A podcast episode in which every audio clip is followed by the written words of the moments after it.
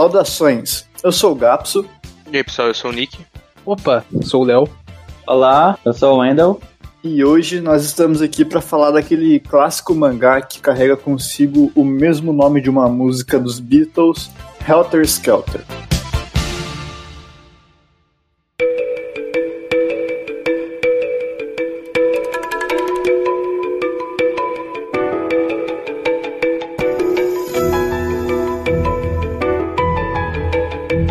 Helter Skelter é um mangá de Kyoko Okazaki. O mangá conta sobre a Lilico, uma personagem pop da mídia que faz inúmeros trabalhos desde atuar até ser uma figura popular de capa de revista, esse tipo de coisa. E a gente vai acompanhar a jornada da Lilico sofrendo uma espécie de body horror que o corpo dela, que é tido como ideal e perfeito, começa a manifestar feridas e sinais de que vai ruir. A Kyoko Kazaki é uma autora, pelo que eu entendo, majoritariamente de joseis, né? O, o Helter Skelter é um josei feito para mulheres adultas, em tese, né? O público-alvo. Tem uma curiosidade, né? Interessante porque a autora sofreu um acidente após a serialização, ali em maio de 96, né? Não lembro agora exatamente quando que ele começa a ser publicado. E ela não conseguiu exatamente polir toda a narrativa do mangá. Até que isso vai ser um pouco presente na nossa discussão, né? Mas ainda assim é um excelente mangá. Enfim, opiniões pra depois, né? Mas eu tô aqui com a versão da New Pop, que lançou ele no Brasil. Fez uma reimpressão recentemente em 2021. Uma edição caralho, inclusive, volume único, tranquilo pro seu bolso, assim, uns 20 conto, 25 conto por aí. Isso, e tava também em promoção esses tempos atrás. Vive aparecendo na Amazon uns 40% de desconto, coisa assim, né? Sim. E a impressão é de março de 2021, se eu não me engano. Isso. E só passando aqui, vindo do futuro, para lembrá-los que essa conversa possui spoilers do mangá, do início ao fim, então ouça com a sua conta e risco. Bom, então a gente pode começar falando da arte, talvez, que já envolve o que você falou sobre pode ou não relacionado com o fato de não estar tá muito bem acabado, né? Na verdade, pelo que eu entendo da Kyoko Kazaki, eu tô lendo outro mangá dela agora também, o River's Edge, parece que a arte dela é assim. Parece que é uma arte um pouco com esse ar de rascunho. E eu já acho que isso é uma coisa que me chama muita atenção, porque Helter Skelter é um mangá sobre mídia, sobre cultura pop e sobre beleza. A arte é meio que feia. então eu já me sinto extremamente provocado pela leitura quando eu abro o, o, o mangá. Não sei se rolou isso com vocês também. Sim, e para complementar essa questão do Léo, é muito interessante perceber que a maior prova que isso é algo intencional é que durante você ler o mangá, principalmente nessa edição da New Pop, você percebe que tem uns rascunhos, como se fossem os esboços, umas pinaps, e que a arte é muito boa. Tipo, é umas artes muito detalhadas, ela faz um estilo bem aquarelado, e é deslumbrante. Então a autora, ela consegue fazer arte bonita, entre aspas, sabe? Ela consegue fazer essa arte mais chamativa e deslumbrante, mas ela não quis. Tipo, eu creio que realmente eu acredito que justamente para criar esse contraste de um mangá sobre beleza com uma arte feia, entre aspas, simples e rústica, consegue dar esse tom muito mais cru, visceral. Sim. E sem nenhuma maquiagem, por assim dizer, sabe? Tipo, você não tem nada que soe, que lhe desvie a atenção. É tudo muito cru e muito verdadeiro. Como a gente vai comentar mais pra frente.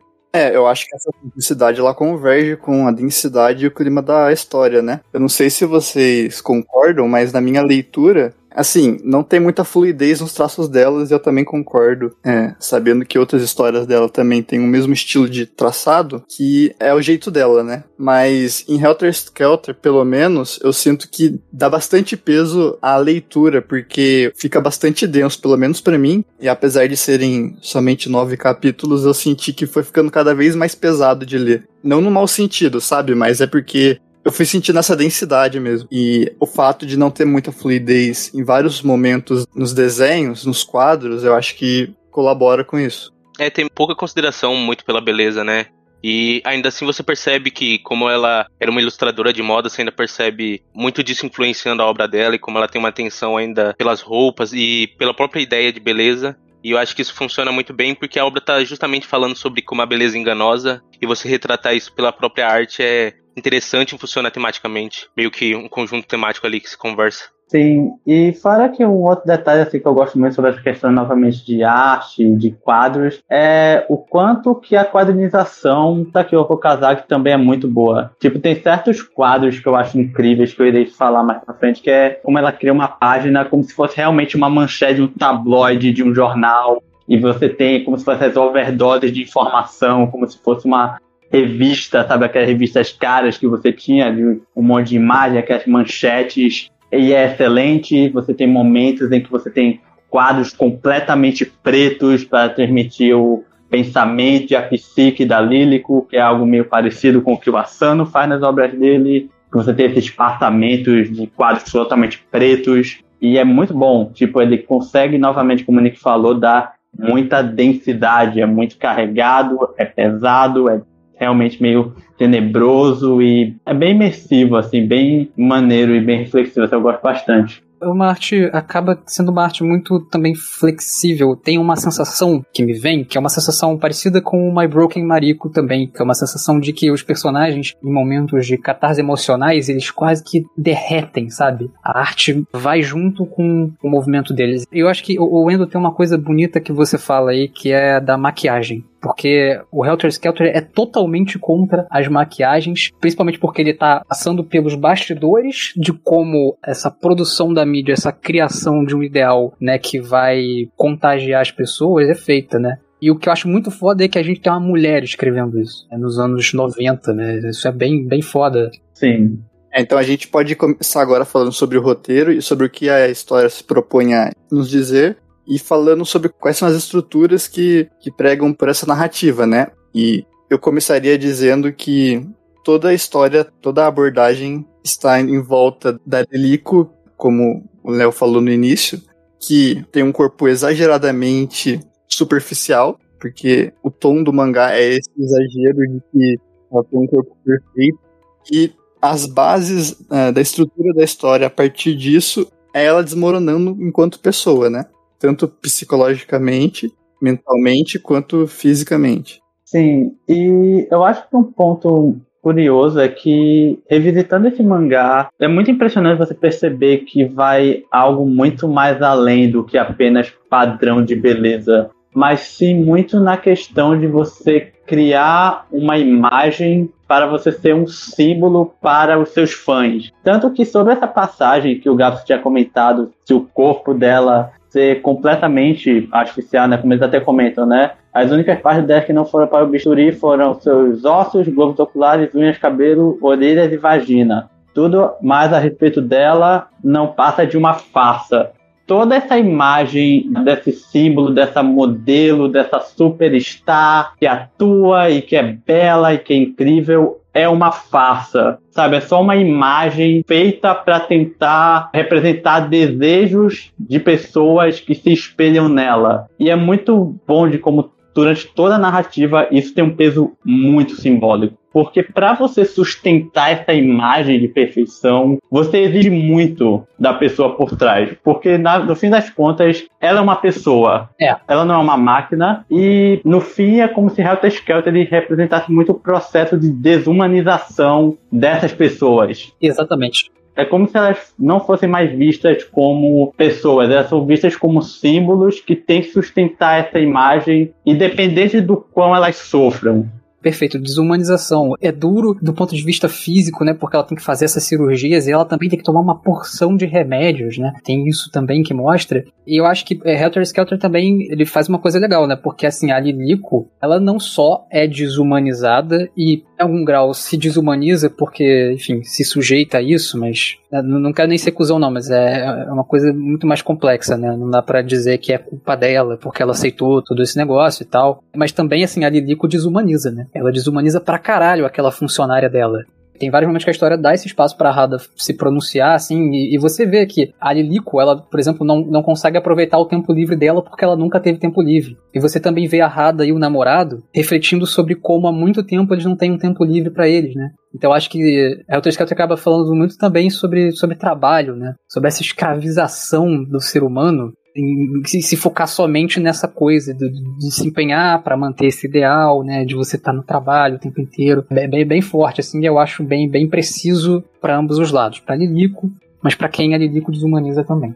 Eu acho que é muito importante a parte do meio, porque, como vocês falaram, nada sobre ela é real, e a verdade é que como o mundo dela é artificial, como você pode cobrar que ela não seja artificial, né? Então, ela está errada em ser um produto do meio dela. Então, meio que a autora tenta responder essa pergunta da maneira mais literal e grotesca possível sobre essa queda da Lilico e a realidade sobre não só o negócio de moda, sobre como o meio nos muda. Então, é justamente sobre uma tragédia a história dela, né? Então, tanto que tem várias frases no começo que fala: Eu estou sentindo algo quebrar dentro de mim e eu sinto que isso é inevitável. Então a história meio que ela já é fadada ao, ao ostracismo, né? Eu devo dizer que eu tive a impressão que a forma como a história é narrada, de certa forma, imparcial, porque tem vários pontos ali que deixam claro que a Aririco fez isso porque ela quis, tendo consciência de todos os seus problemas. Então, foi uma escolha. Só que é óbvio que não é assim, não é tão simples assim, porque tem todo um contexto de sociedade em volta dela, tem toda uma complexidade, e eu acho que a obra procura dar pontos e contrapontos, mas ela não empurra pra gente uma resposta de quem tá errado.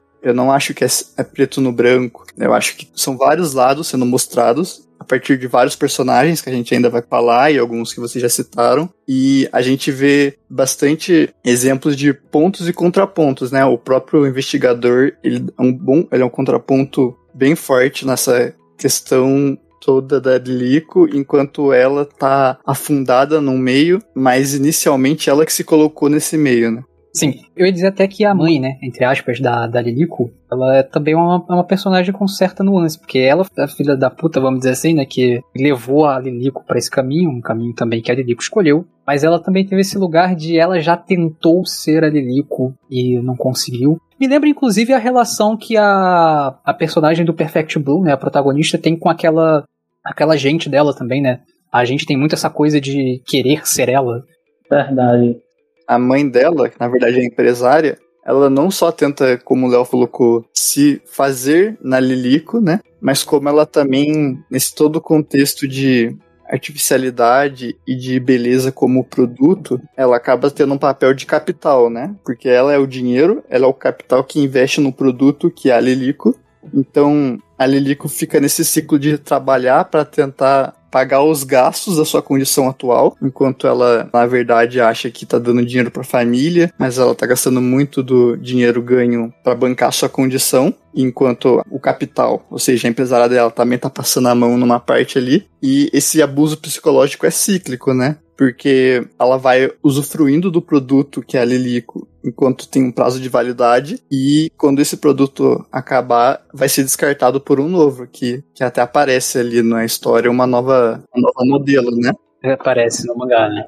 Ela tem um outro pensamento sobre isso. Eu queria dar um contexto maior sobre justamente a questão desses personagens, e principalmente sobre a questão da Lilico, que eles comentaram sobre o quanto ela abusa a Rada e o quanto ela tem sido uma questão de uma escolha. E é muito curioso, o que dá a impressão é que a Lilico ela entrou nesse mundo muito por uma falta de autoestima, porque é como se ela estivesse vivendo em alguma sociedade no qual ela foi maltratada, ela não era bela, ela era gorda, então na mente dela a única forma dela conseguir respeito enfim, admiração das pessoas ela era sendo famosa. Ela era ela estar nesse patamar de superestrela, não importasse o quanto ela pudesse se sacrificar no processo.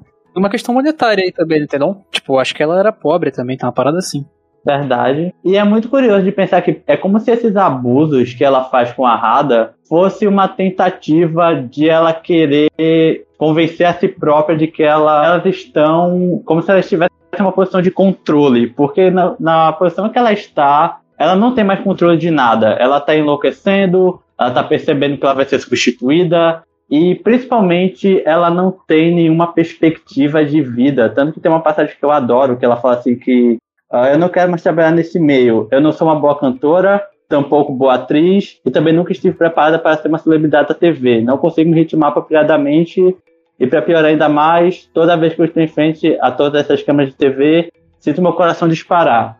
Então é justamente isso. É alguém que ela não se enxerga como uma pessoa talentosa, ela não se enxerga como alguém deixando um legado, ela não tem alguma carreira duradoura Então ela não tem perspectiva de sucesso. A única perspectiva que ela tem é ser bancada por alguém, porque na mente dela não tem mais como sobreviver não sendo isso. Então é realmente assim, uma situação bem deprimente, bem deplorável, assim. Tipo, eu acho que é esse o grande ponto, porque mesmo a Lily sendo uma personagem desprezível e podre, ela é uma personagem meio patética. Tipo, você sente muita dó dela, porque como eu falo, como o Nick falou, ela é uma consequência de um ambiente completamente artificial, podre e exploratório. E ela fala, né, bicho? Ela fala, tipo, já que estão me destruindo, vou destruir os outros também. Tem um momento que ela para e reflete isso, né? Quando ela tá, acho que até pensando aí sobre a, sobre a Rada e o namorado. Ela fala, ela fala foda-se mesmo pros outros, né? Então, é, é aquilo que eu tinha comentado da, da desumanização dela e dela com os outros. É, dá pra gente discutir se a índole dela, não só pelo meio que ela vive, mas se ela, enquanto pessoa mesmo, se o núcleo dela é bom ou não, né? Porque a impressão é que em vários momentos ela se mostra que, é claro, o ambiente se mostra ali a favor de que ela se torne uma pessoa ruim. É meio Rousseau, sabe? Eu não acho que é tipo, ela nasceu boa e aquilo ali fez ela se tornar ruim. Eu acho que ela tem um pouco de uma índole questionável dentro dela. Seria muito superficial, né?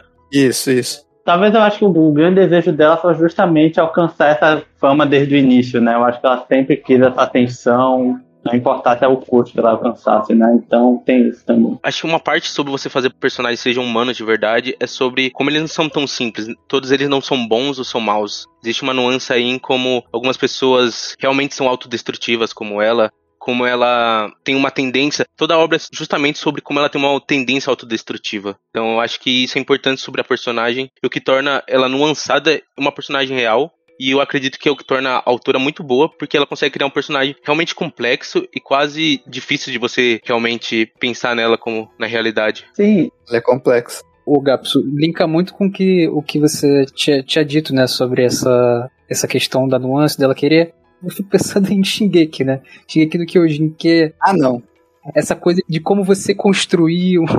perdão, eu vou ter que evocar isso, de como você construir um personagem que realmente você enxergue nuances, sabe? E eu acho que isso tá muito em, em você fazer a Lilico também poder ser uma pessoa odiável, sabe? Ela faz coisas muito sujas, né? Então a gente consegue realmente não ter pena dela. Não é para ter pena, né? Essa coisa da história não vender um lado que você tinha falado. Exato, mas é legal observar como no início ela parece. Quer dizer, ela não parece, ela é é uma pessoa muito ruim, né? Você, é, desde o início, do jeito que ela humilha a assistente, é muito claro. Só que conforme a história passa e até o final, não que a gente tenha dó, mas a gente entende, né? Porque é uma mistura disso que a gente tá falando, de que ela não é uma pessoa exatamente boa, só que a história extrapola isso e intensifica de várias maneiras, porque a gente vê o medo dela, a insegurança dela, em algum momento ali no meio da história é abordada a dificuldade dela de encontrar um amor, porque ela fica assustada em tentar encontrar alguém para amar, porque se, se alguém ama ela do jeito que ela é, e ela sabe que ela tem problemas, ela sabe que é superficial, ela não conseguiria amar de volta. Ela tem consciência disso, né? E são consequências de vida de celebridade. E ela toma remédio, ela usa o escapismo com drogas e sexo, e tudo isso influencia para que o raciocínio dela se perca e ela se perca no meio de tudo isso eu acho muito bom sobre essa questão de ela ser complexa é que eu também enxergo a Lílico como uma alegoria. Eu gosto muito de como ela é uma representação de justamente todas essas celebridades que a gente encontra na nossa sociedade, não só em aspecto assim, da indústria da moda, mas até mesmo indústria de música, em questão de influências por aí, do quão vazios eles são, porque eu acho muito interessante como que a Lílico ela ostenta essa beleza, essa fama e essa riqueza, mas quando a obra mostra, você percebe que isso é tudo muito vazio, porque tudo bem, você é rico, você é bela, você é famoso e o que é que você tem além disso? Porque fora isso, a Lilico ela não tem nada. Tipo, ninguém ama a Lilico pelo que ela é. Como o Gabso tinha comentado, ninguém admira a Lilico pela pessoa que ela é. Elas só admiram elas pelo que ela representa e pela fama e esse ideal que ela vende. É, o que ela mostra ser, né?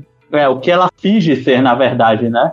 Então, é muito curioso assim, pensar que a Lílico também mostra o quão longe as pessoas estão dispostas a ir para manter essa imagem. Tipo, quanto elas estão dispostas a vender a própria alma e se tornarem, como falei, muito desumanas, muito podres, muito sujas, apenas para poder manter essa imagem. E é muito bom, assim, tipo, é uma reflexão muito interessante. E tem uma coisa aí que eu gosto muito, que eu tinha falado, que é o lance do trabalho. Porque no momento que você vê que a Lilico ela não sabe o que fazer com o tempo livre, porque ela não tem tempo livre, é aquilo que eu me pergunto. Como é que esse ser humano se liberta disso, né? Quando ela chega no final e ela vê como solução pegar uma arma, Falando sério, quando eu leio a narrativa da Lilico, cara, eu lembro muito, de, sei lá, de um moleque que entra em escola armado, assim, sabe? É uma pessoa que tem uma cabeça, assim, tão... Talvez seja uma situação muito diferente, né? Estão falando de um moleque, aqui é uma mulher que trabalha, enfim. Esse exemplo foi uma merda. Você quer dizer que já se perdeu, né? Já não, já não, já tá fora de si, ou não? Mas não é só isso, porque a Lilico, ela realmente, ela não tem liberdade essa expressão é importante. Ela não tem o tempo livre, entendeu? Então, quando ela pega uma arma, quando ela vai para aquele que ela vai falar para um público, ela tá com uma arma e aquilo é a solução, você realmente tem todo um escopo de informações sobre a vida dessa mulher que faz aquilo ser completamente entendível, compreensível. A, a liberdade é uma, é uma violência, uma explosão, é uma catarse, é uma coisa realmente tem que ser muito extrema para ela conseguir sair desse cenário. E sabe o que é interessante sobre essa questão do trabalho? Sabe o que realmente eles me lembram sobre essa questão do trabalho? A indústria de animes e mangás. Sério, tipo, toda essa situação abusiva em que os autores e animadores são transpostos para eles poderem continuar criando, eles poderem continuar entregando aquilo que os fãs querem. E toda essa situação desumana é algo que me lembra muito a situação da Lílico também. De justamente os empresários, os executivos no topo não enxergar essas pessoas como pessoas, sabe? Eles só são um mecanismo para poder criar essas obras e esses produtos que rendem muito lucro para eles. E é isso. E infelizmente a gente sabe bem o resultado disso. Já que a gente entrou agora falando do aspecto de indústria e de celebridades, bom a gente perceber também como que na Ásia eu nem vou entrar nesse mérito da indústria de animação, mas de idols mesmo, seja na Coreia do Sul ou no Japão, é, são celebridades com multi-habilidades que atuam em diversas áreas. É um conceito bem maluco, né? Se a gente parar pra pensar. E que eu não sei, mas eu acho que aqui no Ocidente, ou mais especificamente no Brasil e América do Norte, que a gente tá mais próximo, não que não tenha, mas é bem diferente, né? É, e realmente o, o Nick agora ele fez uma ligação fantástica com um outro tema que eu realmente também estava querendo comentar, que é justamente a questão dos fãs. Pois eu acho que esse também é um outro ponto crucial em Helter Skelter. Pois ele não fala apenas sobre a questão da Lílico, mas também da forma como a sociedade e principalmente as pessoas reagem a Lílico. Então, como o Nick falou, eu acho incrível de como realmente Helter Skelter representa muito bem essa essência da indústria idol, porque no filme que a gente tem é uma indústria muito desumana, que geralmente pegam não só garotos, mas até crianças, sabe? Pessoas de 12, 13, 14 anos para já enfiarem na indústria porque é lucrativo e vai render dinheiro para os pais para simplesmente fazer elas forçarem esse ideal muito distorcido de perfeição. De novo, essa ideia de mulheres puras, inocentes, mas ao mesmo tempo com esse cunho meio sensual envolvido. Porra e que elas têm que ser mantidas até o fim. Tipo, elas não têm vida, elas têm que abrir mão de toda a vida pessoal delas em prol desses fãs. E de novo, assim, é uma coisa assim, bem bizarra e que acontece não só lá, mas até aqui também. Essa porra é fodida, né? Isso aí tá tudo linkado com o que ela fala sobre se sentir com prazo de validade, tá? O que é super desumanizador. E eu ia linkar isso com um evento que acontece em Hollywood, não lembro em que ano, né? Mas que as atrizes que eram aquele, né, exemplo ideal de beleza, elas começam a envelhecer e elas começam a perder lugar. Porém, surge um lugar para elas, que são, ah, eu não vou lembrar qual é o nome do tipo de filme, mas são filmes de terror com velhas protagonizados por velhas, em que as velhas são as grandes vilãs, né? Bastante específico, hein? É, eu acho que é o Hexploitation, não lembro agora. É um nome assim, alguma coisa Potation. Então é isso, né? Assim, elas têm uma data de validade e quando elas ganham espaço com a sua né, estética já de velhas, com, com, com, rugas, elas só ganham o espaço da vilanização, né? Um espaço que também não é humanizador, que não é legal para elas, né? Então você vê como, como funcionam as coisas. Pois é, e tanto que nem é só tipo essa questão desses filmes, mas também muitas das áreas acabam em indústria pornográfica também. Tipo, muitas vezes quando elas saem desses grupos, elas acabam sendo fadadas à indústria pornográfica também. Que novamente é um outro ciclo de uma outra indústria de imagem e abusos a minha percepção é que, como vocês falaram, enquanto lá na Ásia tem esse produto de idols que normalmente é um conceito de inocência e pureza que deve ser mantido e que depois de determinado tempo elas são esquecidas porque tem novos idols aparecendo, muito mais jovens e bonitos pelos padrões que eles estipulam. Eu sinto que pra cá, não que ela não tenha, mas pra cá tá mais envolvido é um conceito de sexualização mesmo, né? Até no Brasil, eu não sei se hoje em dia, mas eu lembro que até um, um bons tempos atrás aí, sempre que alguém fazia muito sucesso, ia pra revista, pra capa de revista adulta, né? Exatamente. E, tipo, todo mundo mesmo, né? Desde modelos, cantoras, até jogador de futebol, e a gente lembra de quem eu tô falando. O Vampeta pelado, cara, que mandaram lá pro, pro Varg Virknes, porra. É essa merda. Agora eu vou te falar um negócio. A Vera Fischer era muito. Não é nem porra de capa de, de, de revista, não. Você pega ali é, Laço de Família aí que tava passando e vale a pena ver. Não sei se eu taco ver novela, foda-se. é, mas é, o, o, o, a Vera Fischer tem uma cena no primeiro capítulo de Laço de Família que a Vera Fischer, ela por acaso está voltando da praia e ela precisa tirar a toalha. E a direção simplesmente achou incrível fazer um monte de homem passar e fazer fio-fio pra ela. E fica lá o corpo dela exibido, né? A Vera Fischer ela foi uma puta de, de, de uma, de uma referência de, de idealização de, de beleza, de sexualidade, né? Então você vê como é que as coisas eram, né, cara? Muito bizarro. Eu, eu concordo, acho que é essa que é a diferença. E tem até com a Xuxa umas paradas adultas aí, né? O que é muito estranho e questionável. É, porra.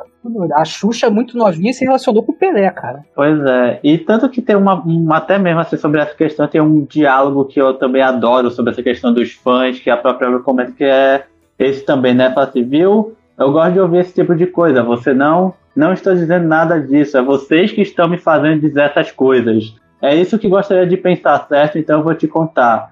Celebridades geralmente parecem ser extremamente fascinantes porque elas são como um câncer, um tipo de deformidade. Essa frase final, para mim, é a essência de Helter Skelter. Tipo, é justamente isso. Tipo, as pessoas elas querem acompanhar não só apenas sex symbols, mas até mesmo influencers hoje em dia. Pessoas de Twitter, de YouTube, de Twitch, de redes sociais em geral, porque elas são alguém acima. Tipo, elas não são consideradas pessoas comuns. E as pessoas têm fascínio nisso. As pessoas têm essa ideia delas serem diferentes, delas serem algo acima de nós, sabe? E é muito fascinante isso.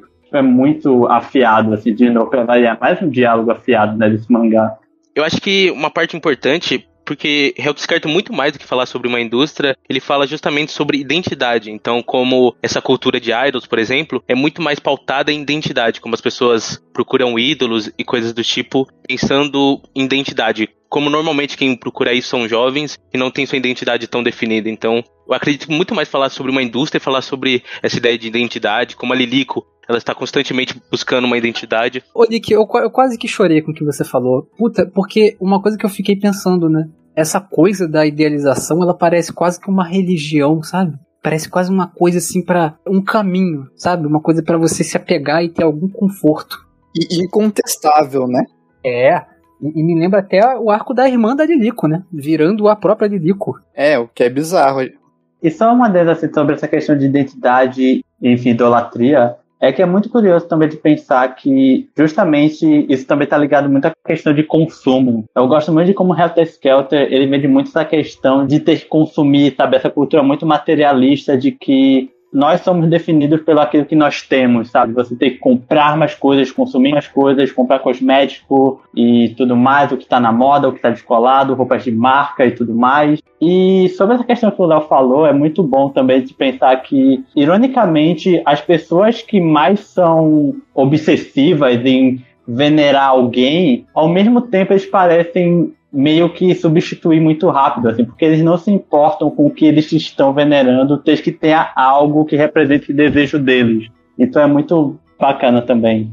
O mangá mostra isso bem no final, né? Ali na parte que ela vai fazer o ato final dela. E eu lembro que o mangá corta para alguns quadros de adolescentes, jovens na escola conversando sobre ela e logo depois em seguida algo como uma nova tendência já apareceu e a Lilico já ficou já foi deixada para trás. Todas aquelas mulheres, jovens e garotos, e, enfim, todo mundo que projetava-se nela como alguém a querer ser como, de uma hora para outra, de uma semana, de um mês para outro, e já começa a mirar na nova tendência do mercado, da nova celebridade em destaque, enfim. E ela vira uma lenda, né? Uma lenda entre aspas, né? Porque depois elas se esquecem depois, né? O próprio mangá comenta, né? É. Interessante isso justamente porque tem essa ideia, como aquilo define a identidade dela, como ter um público e pessoas que seguem ela. Quando ela vê outra pessoa tomando esse lugar, ela começa a questionar sobre quem ela, ela, ela mesma, né? Então, é, eu acho que o mangá é eternamente e cada ponto dele tá falando justamente sobre identidade e muito sobre como os criadores japoneses são muito interessados nessa ideia, muito por conta da história do Japão sobre o coletivismo, individualismo, sobre autoexpressão.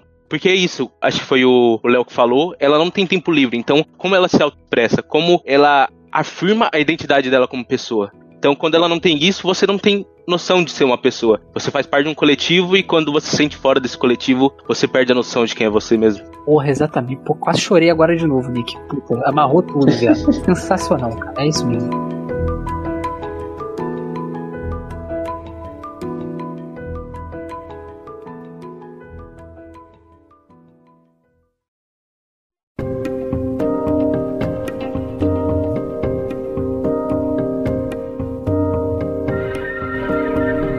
Para finalizar agora, tem uma coisa que eu quero muito reforçar o Gapso sobre essa questão do final de Helter Skelter, que é justamente um ciclo, porque a primeira página do mangá é justamente pessoas comentando sobre querer ficar bela e consumir coisas e tudo mais. E no fim, as últimas páginas, né, você não tem só essa imagem de um monte de jovem repetindo esse ciclo, mas você tem esse último quadro que eles falam, né?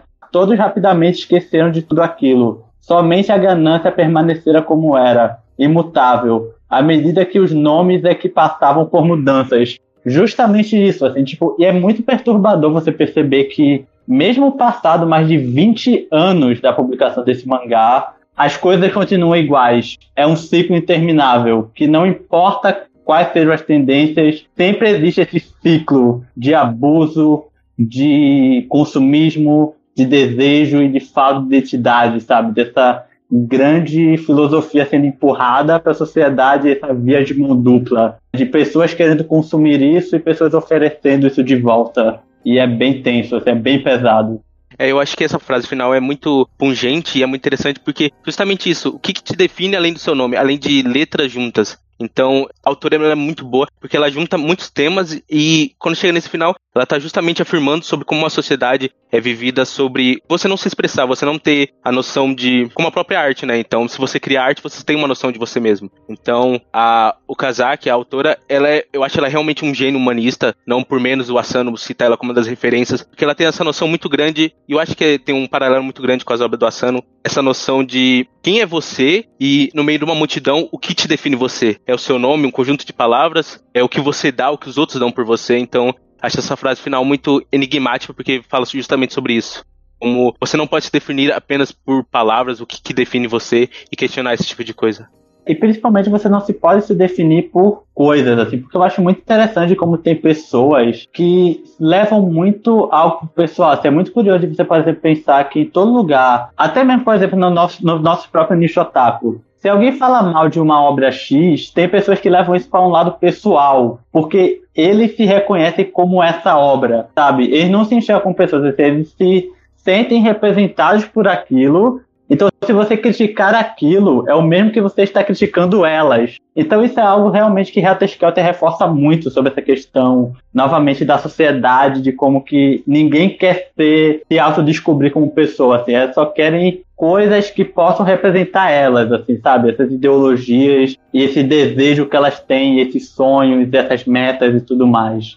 Algo que eu queria falar também sobre esse final é que eu, como eu tive a sensação de que ela se aceita no final, né? No final, ela vai fazer aquele ato dela e ela começa a ter devaneios com o investigador, né? Que fica chamando ela de Tiger Lily e tal. E a gente não falou, né, do investigador, mas eu acho que ele tem um papel de lucidez na história E eu acho que é essa função que ele tenta trazer em todos esses devaneios dela, porque ela passa a se aceitar e ele traz consigo, enquanto personagem, um pouco de racionalidade, já que ele fala sobre como envelhecer não é tão ruim assim, porque é algo novo. Ele consegue enxergar, dentre todos os personagens que aparecem, que ela é artificial, dentro do roteiro que se faz uma artificialidade forçada ali com ela, ele é o único que percebe isso só de olhar para ela, o que faz mais sentido e por isso ele é um ponto racional.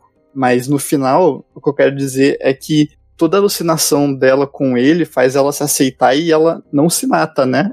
Tem aquela cena que ela foge, ela some e tem uma poça de sangue com um dos olhos dela no chão e ela poderia ter feito muita cagada ali, mas eu acho que por fim ela acaba se aceitando como ela é. Talvez não assim tão simplesmente se aceitando, né? Ela continua sofrendo, mas ela ela entende. Ela vira uma aberração de circo, né, cara? É meio foda, assim. É, mas ela entende. E, inclusive, eu acho que tem algum simbolismo no fato dela ter tirado um dos olhos dela, né? E deixado ali. Porque, como a gente falou, é justamente uma das únicas partes do corpo que era de fato dela. Então, o que quer dizer isso? O que significa ela tirar uma das partes legítimas dela e deixar no chão uma poça de sangue e sumir e depois virar uma aberração de circo? Porque quando ela vira essa aberração de circo ali no finalzinho, talvez ela esteja feliz, né? Ou não? O que vocês acham? Eu acho que é justamente isso. Ela vira essa aberração, né? Ela fica nesse como se fosse esse freak show, porque ela se aceitou. Tipo, eu acho que ela não tem mais a vergonha de se expor da forma como ela é, mesmo ela estando feia, acabada e sem um olho, mas ainda assim ela meio que se libertou disso porque ela não tá mais presa a esse padrão de beleza. Ela não se importa mais. Então. É uma catarse que ela sofre, né? É, então para ela essa altura não importa mais. Então é, eu acho que no fim esse poderia ser uma representação dela, como sabe, dessa libertação que comentaram. Libertação talvez vá, mas feliz eu acho que tá, tá bem longe de ser feliz, meu cara. Não, é, é. É, né? Mas, mas eu acho que, como eu falei, pelo menos ela se libertou, né? Ela deu o primeiro passo, digamos assim, para se libertar. Acho que ela ganhou alguma certa consciência de livre-arbítrio que, e liberdade que até então ela não enxergava, né?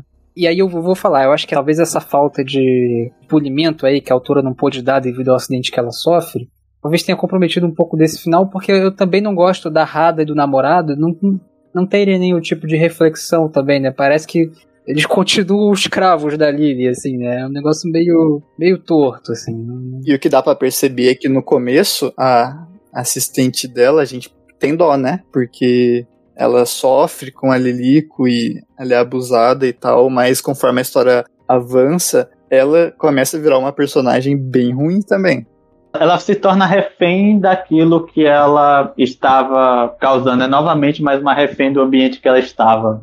Exato, e eu acho que tem um contraste, principalmente dela com a protagonista Lilico, né? Porque enquanto a Lilico começa ruim, não que ela acaba melhor, mas a gente consegue entendê-la melhor, a assistente dela, a gente vê como uma pessoa boa, que só, entre aspas, que só tá sofrendo no início, e ela vai se degradando cada vez mais por causa do ambiente, né? E aí no final, apesar de não ter essa conclusão que o Léo falou, o último ato que a gente vê é basicamente esse. É, só voltando um pouco, eu não sei, eu não acredito que o final seja tão otimista, seja tão, assim, esperançoso, porque eu sinto que a obra tá justamente falando, quando ela tá com o olho, sobre como a Lico tá lutando constantemente para manter aquele pedaço dela, aquele pedaço que define ela como ainda uma pessoa. Que eu acredito que é um simbolismo muito mais da identidade dela. Então, quando ela chega no final, ela se aceitou como um produto do meio. Então, ela arrancou o que faltava e ela agora é totalmente artificial. Então, eu acredito que não otimista, mas cartástico e no sentido que é isso. O meio me fez ser isso e a autodestruição é inevitável. E eu acredito que é inevitável justamente por tipo de pessoa que ela é. Porque ela é uma pessoa autodestrutiva e posto nas circunstâncias que ela foi colocada, ela não viu outra saída. É, eu também não acho que seja, que seja positivo, não, mas principalmente cartático, né? E acaba num clima assim, é, continua, né? Não, ou deveria continuar. É um final muito de diagnóstico, né? É. Olha onde essa personagem foi parar depois de ser tudo que ela é, né? Virou um, uma bizarrice, né? Num circo. É um pouco complexo e eu acho legal porque pode ter um, um sentimento de se entender como do, do seu meio não seja tão ruim. Então, eu não sinto que ela tá triste, mas eu sinto que também não é um final otimista para nós como sociedade. Sim, faz sentido. E fora que nem tem como ser otimista por toda aquela questão que a gente falou de ser um ciclo, né? Tipo, a questão da irmã da Lílico ter repetido o mesmo ciclo já dá um final bem perturbador para a irmã da Lílico, porque a gente sabe o que ela pode se tornar mais para frente. A obra não mostra de que ela vai se libertar disso ou que ela vai mudar esse ciclo nem nada. Ela só vai ser mais uma refém. Exato, por isso que eu acho que é diagnóstico, como o Léo falou, o ciclo da Lilico acaba e não que seja bom o final dela, mas ela não é horrível, é, ela não se mata, ela, ela tem alguma consciência e o novo ciclo continua, né? Ao menos ela se aceita, né? Como ela é, ao menos, né? Ela se aceita ao menos. É, e, e aí é justamente como você falou, um novo ciclo continua, não é mais ela, porque ela já é uma mercadoria com prazo que já acabou. É, mas ainda assim, sempre existirá mercadorias para ser descartadas. Sim. Acho que dá para voltar um pouco no que o Gaps falou no começo sobre como ela começa uma personagem ruim e ela não se torna boa, mas a obra ela contextualiza e eu acredito que ela se torna compreensível de onde vem os sentimentos dela. Então, eu acredito que existe algo real que continua batendo na personagem com personagem que deixa ela simpática aos olhos do, das pessoas, porque ela nunca foi destinada à felicidade, ela sempre foi destinada à infelicidade. Mas por um motivo, ela no final não se mata e porque existe uma mulher que luta muito para viver ainda. Então, acho que isso é uma das partes mais bonitas do mangá, como é, não existe motivos para ela continuar vivendo, como a obra mostra constantemente. Mas ela, por algum motivo, dentro dela, inconscientemente, ela tem um, uma vontade de viver que é transcendente. E tanto que é uma parte que eu acho muito bom sobre essa questão dela se matar, que eu acho justamente quando ela tem um delírio, né? Quando ela pega a arma e o investigador fala: Uh, não adianta, porque as pessoas só se comovem por pessoas que elas gostam. Então, como a Lílico estava naquela turbilhão de notícias e todo mundo odiando ela por ela ser falsa, isso não ia adiantar de nada. O suicídio dela não ia causar comoção nenhuma. Então, ela decide continuar viva por isso e apenas se aceitar como é mesmo, porque ela não ia conseguir esse respeito e essa admiração que ela tanto procurava nem na morte.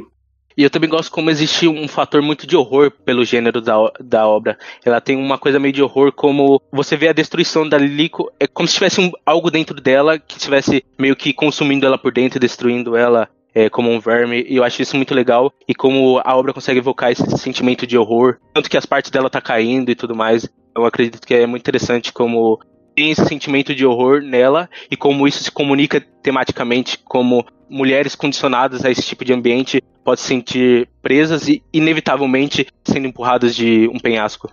Eu lembro que quando eu vi aquela cena que a pele dela literalmente rasga ou barra cai, eu senti que era uma alegoria para isso, não, não só para como ela tá apodrecendo nessas condições, nesse ambiente imposto, mas como talvez também seja reflexo de como ela é por dentro, como se a pele podre por baixo daquela artificial que tá caindo mostra como, como ela realmente é ou como ela realmente está.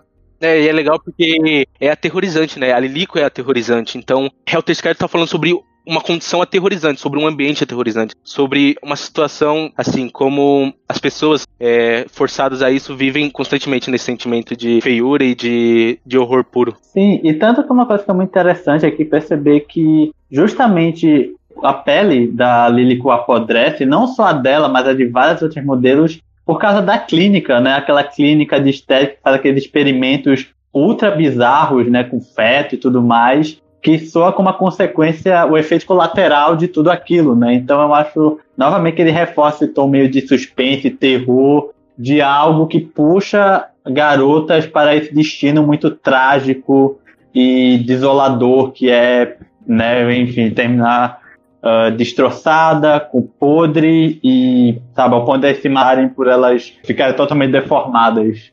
Wendel, obrigado por você trazer essa coisa da clínica. Eu tenho até uma pergunta que é específica pro Nick, mas é todo mundo pode participar tranquilo. Porque, assim, eu não sou um grande fã da trama em si do, do Helter Skelter. Quer dizer, eu não gosto muito desse negócio aí desse investigador. Eu acho que é um bagulho que não, não encaixa legal ali. Mas tem esse lado é, temático, conceitual que o Gaps falou que é interessante também, dele representar um, a sanidade. Mas a minha pergunta é sobre a questão da clínica. Ô Nick, no, quando a gente comentou lá os anos da temporada, você fez uma fala interessante sobre o Wonder Egg. Era como o, o Wonder Egg, por representar um mundo com aquelas criaturas, né, mostrando essa coisa mais um pouco geral, dos algozes daquela sociedade, né, dos assediadores, essa, essas coisas, e como que isso era interessante de ser representado dessa maneira mais geral, porque trazia essa sensação de que é um sistema. Eu pergunto, porque assim, eu sinto que Helter Skelter, ele é a história da Lilico, mas ele também está falando de uma coisa mais geral. E aí eu tenho o sentimento de que quando ele está falando de uma clínica específica, não de todo um funcionamento social de clínicas que alteram a, físico de mulheres em busca desse ideal, ele talvez acabe é, perdendo um pouco esse lado de, de passar uma mensagem mais geral e se torna um pouco mais específico. Não sei se você concorda com isso, essa é a minha curiosidade.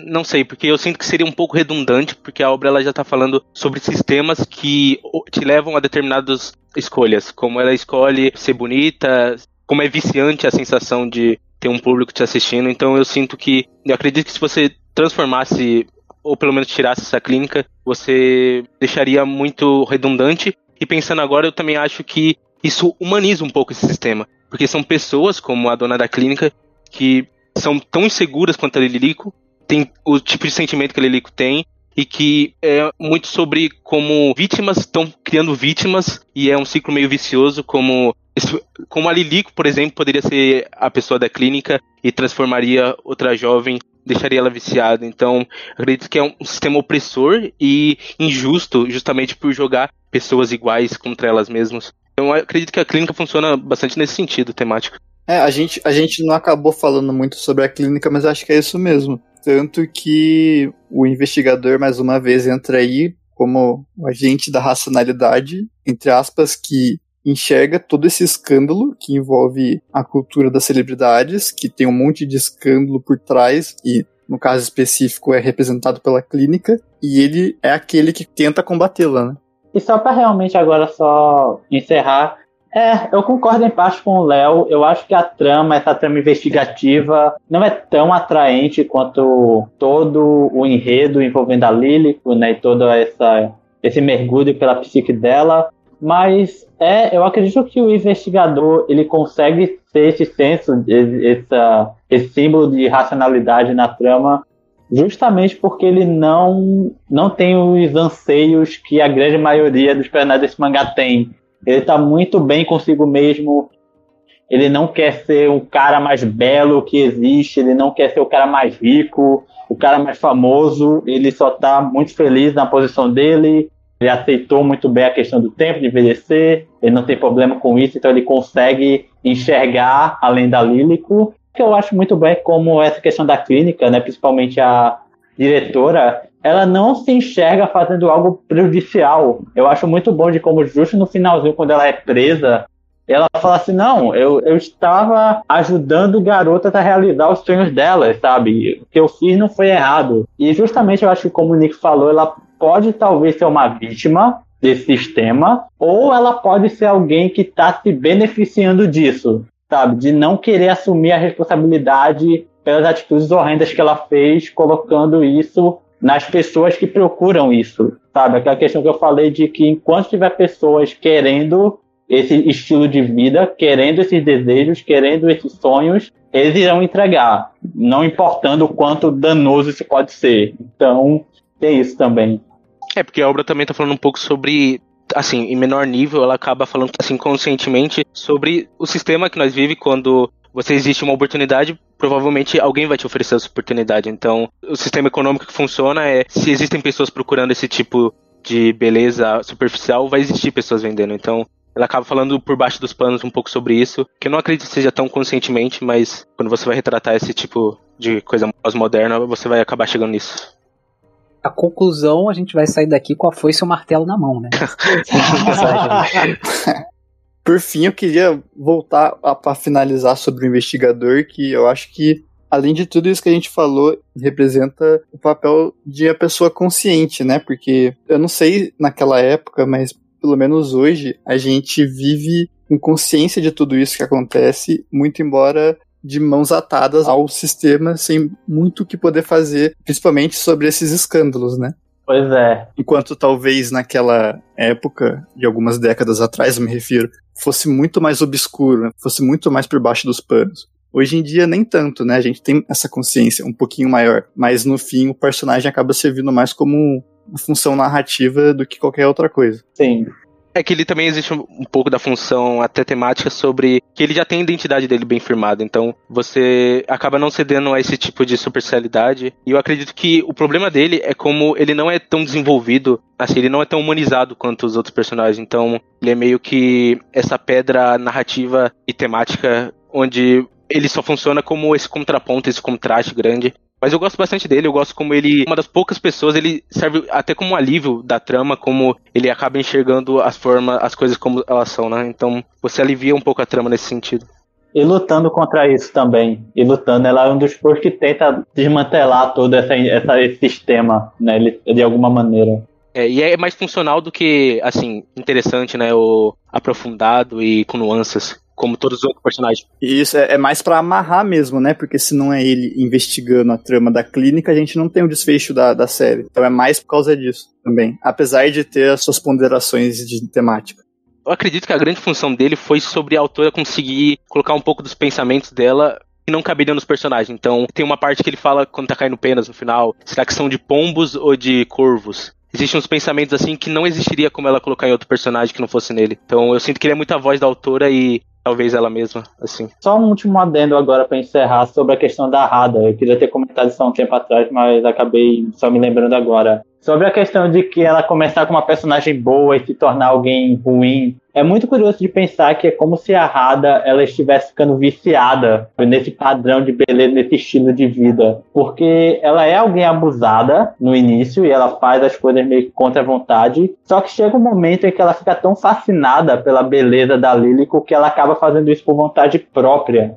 Então eu acho que isso tem uma, um grande significado sobre o quanto que as pessoas elas se deixam levar e elas são levadas por esse vício geralmente assim. Isso eu acho que talvez seja uma analogia até à pornografia talvez, né? De que as pessoas procuram consumir isso por causa desse padrão, eles admirarem esse fetiche, só que chega um momento em que se torna um ponto sem volta e se torna algo irreversível para eles, que se tornam refém desse mesmo padrão que a gente comentou durante todo o programa. É, eu acho que é interessante porque existe uma discussão aí que você cria em quanto é a vontade da pessoa e quanto é uma vontade imposta, né? Então, quanto à cultura da pornografia, por exemplo, é uma vontade que o meio está criando e as pessoas estão escolhendo, ou as pessoas estão escolhendo porque o meio está criando, né? Então, Será que essas garotas queriam realmente chegar a esse ponto? Ou elas foram expostas a determinadas ações? E eu acredito que sejam ações tão malignas que elas conseguem até mesmo fingir que essas ações são de outras pessoas, não delas eu acredito que existe uma sensação aí de como você mascara as intenções das pessoas e você coloca as vítimas como se elas fossem. elas escolhessem aquilo, né? É, pois é. Então acho que agora para encerrar, a gente pode dar as considerações finais aí, bem breves, por favor, sobre o que vocês acham do mangá. Começando comigo, eu gosto da obra, eu gostei bastante da leitura de Helter Skelter. Ainda mais porque, apesar de só nove capítulos, é bem denso e intenso de se ler, né? Não é tão simples e fácil assim. E eu gosto como também é uma crítica bastante específica, né? E até extrema. Então, por isso até que eu não acho que seja para tanto assim da gente sair daqui com foice e martelo como o Léo brincou, né? Mas todo a complexidade envolvida ali na trama em que o mangá mostra através do ponto de vista de vários personagens para ilustrar que sempre foi uma escolha da Lilico em querer ser bonita e querer cada vez mais e em contrapartida o meio que ela está que é bastante turbulento e ruim. Eu gosto como toda essa abordagem dá, não dá uma resposta definitiva e sim mostra vários caminhos, várias opiniões, né? Então, por isso que até que eu disse no início que eu acho o mangá bem imparcial nesse sentido. E apesar de eu não ter apego tanto aos personagens assim, como eu tenho numa obra do Asano, por exemplo, eu gostei da leitura e eu acho que é um bom mangá, assim. Explora bastante essa complexidade da Lelico, principalmente, que não é tão preto no branco, não é tão simples assim. É um bom mangá. Gente, eu adorei lendo a primeira vez, né? Apesar de não gostar da trama desse investigador aí, e essa conversa me fez enxergar muita coisa.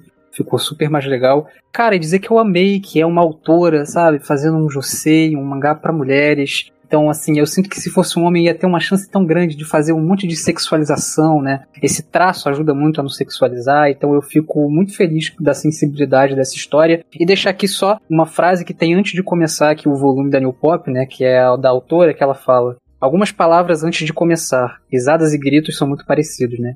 Me faz pensar bastante na Lilico, é bem legal. Bom, no meu caso, eu acho incrível. Eu já tinha lido ele já a primeira vez já há alguns anos e relendo o mangá, ele continua incrível, tão incrível quanto da primeira vez, ele continua facilmente sendo uma das obras mais cruas, viscerais, ousadas e afiadas que eu já vi há muito tempo e incrível quanto ele continua tão relevante mesmo com mais de 20 anos. É assustador isso. Que mesmo ele tendo mais de 20 anos de publicação, parece que foi lançado ontem. Ainda continua tão significante tão importante e tão profundo quanto nunca e tão atual. Então, é, eu acho incrível. Baita mangá. E leiam se tiver a oportunidade, pois vale muito a pena para mim não é surpreendente que o Asano seja tão inspirado na Kyoko, na autora, porque eu acredito que os dois têm uma busca pela verdade muito grande, e não por menos eu acredito que eles são meus autores favoritos, e essa busca pela necessidade deles de verdade é uma das coisas favoritas da arte. Então, eu gosto muito de Helter Skelter, é um dos meus mangás favoritos, e a autora também é uma das minhas favoritas. Ou seja, que só tem fanboy de Asano, né? Isso é o É, com certeza, com certeza.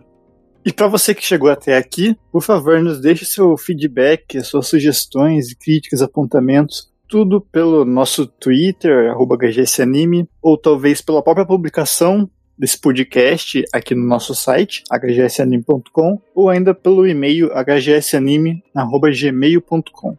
Se você tem interesse em nos ajudar e fazer com que a gente continue com esse projeto, não só do podcast, mas a manter e a manusear o nosso site, por favor, considere deixar o seu apoio na nossa campanha do Apoia-se, que é apoia.se hgsanime. O site com todos os detalhes da campanha você encontra nesse link. E também você pode nos doar diretamente uma quantia que você quiser pelo PicPay, com arroba hgsanime. Esse foi mais um podcast. Até a próxima.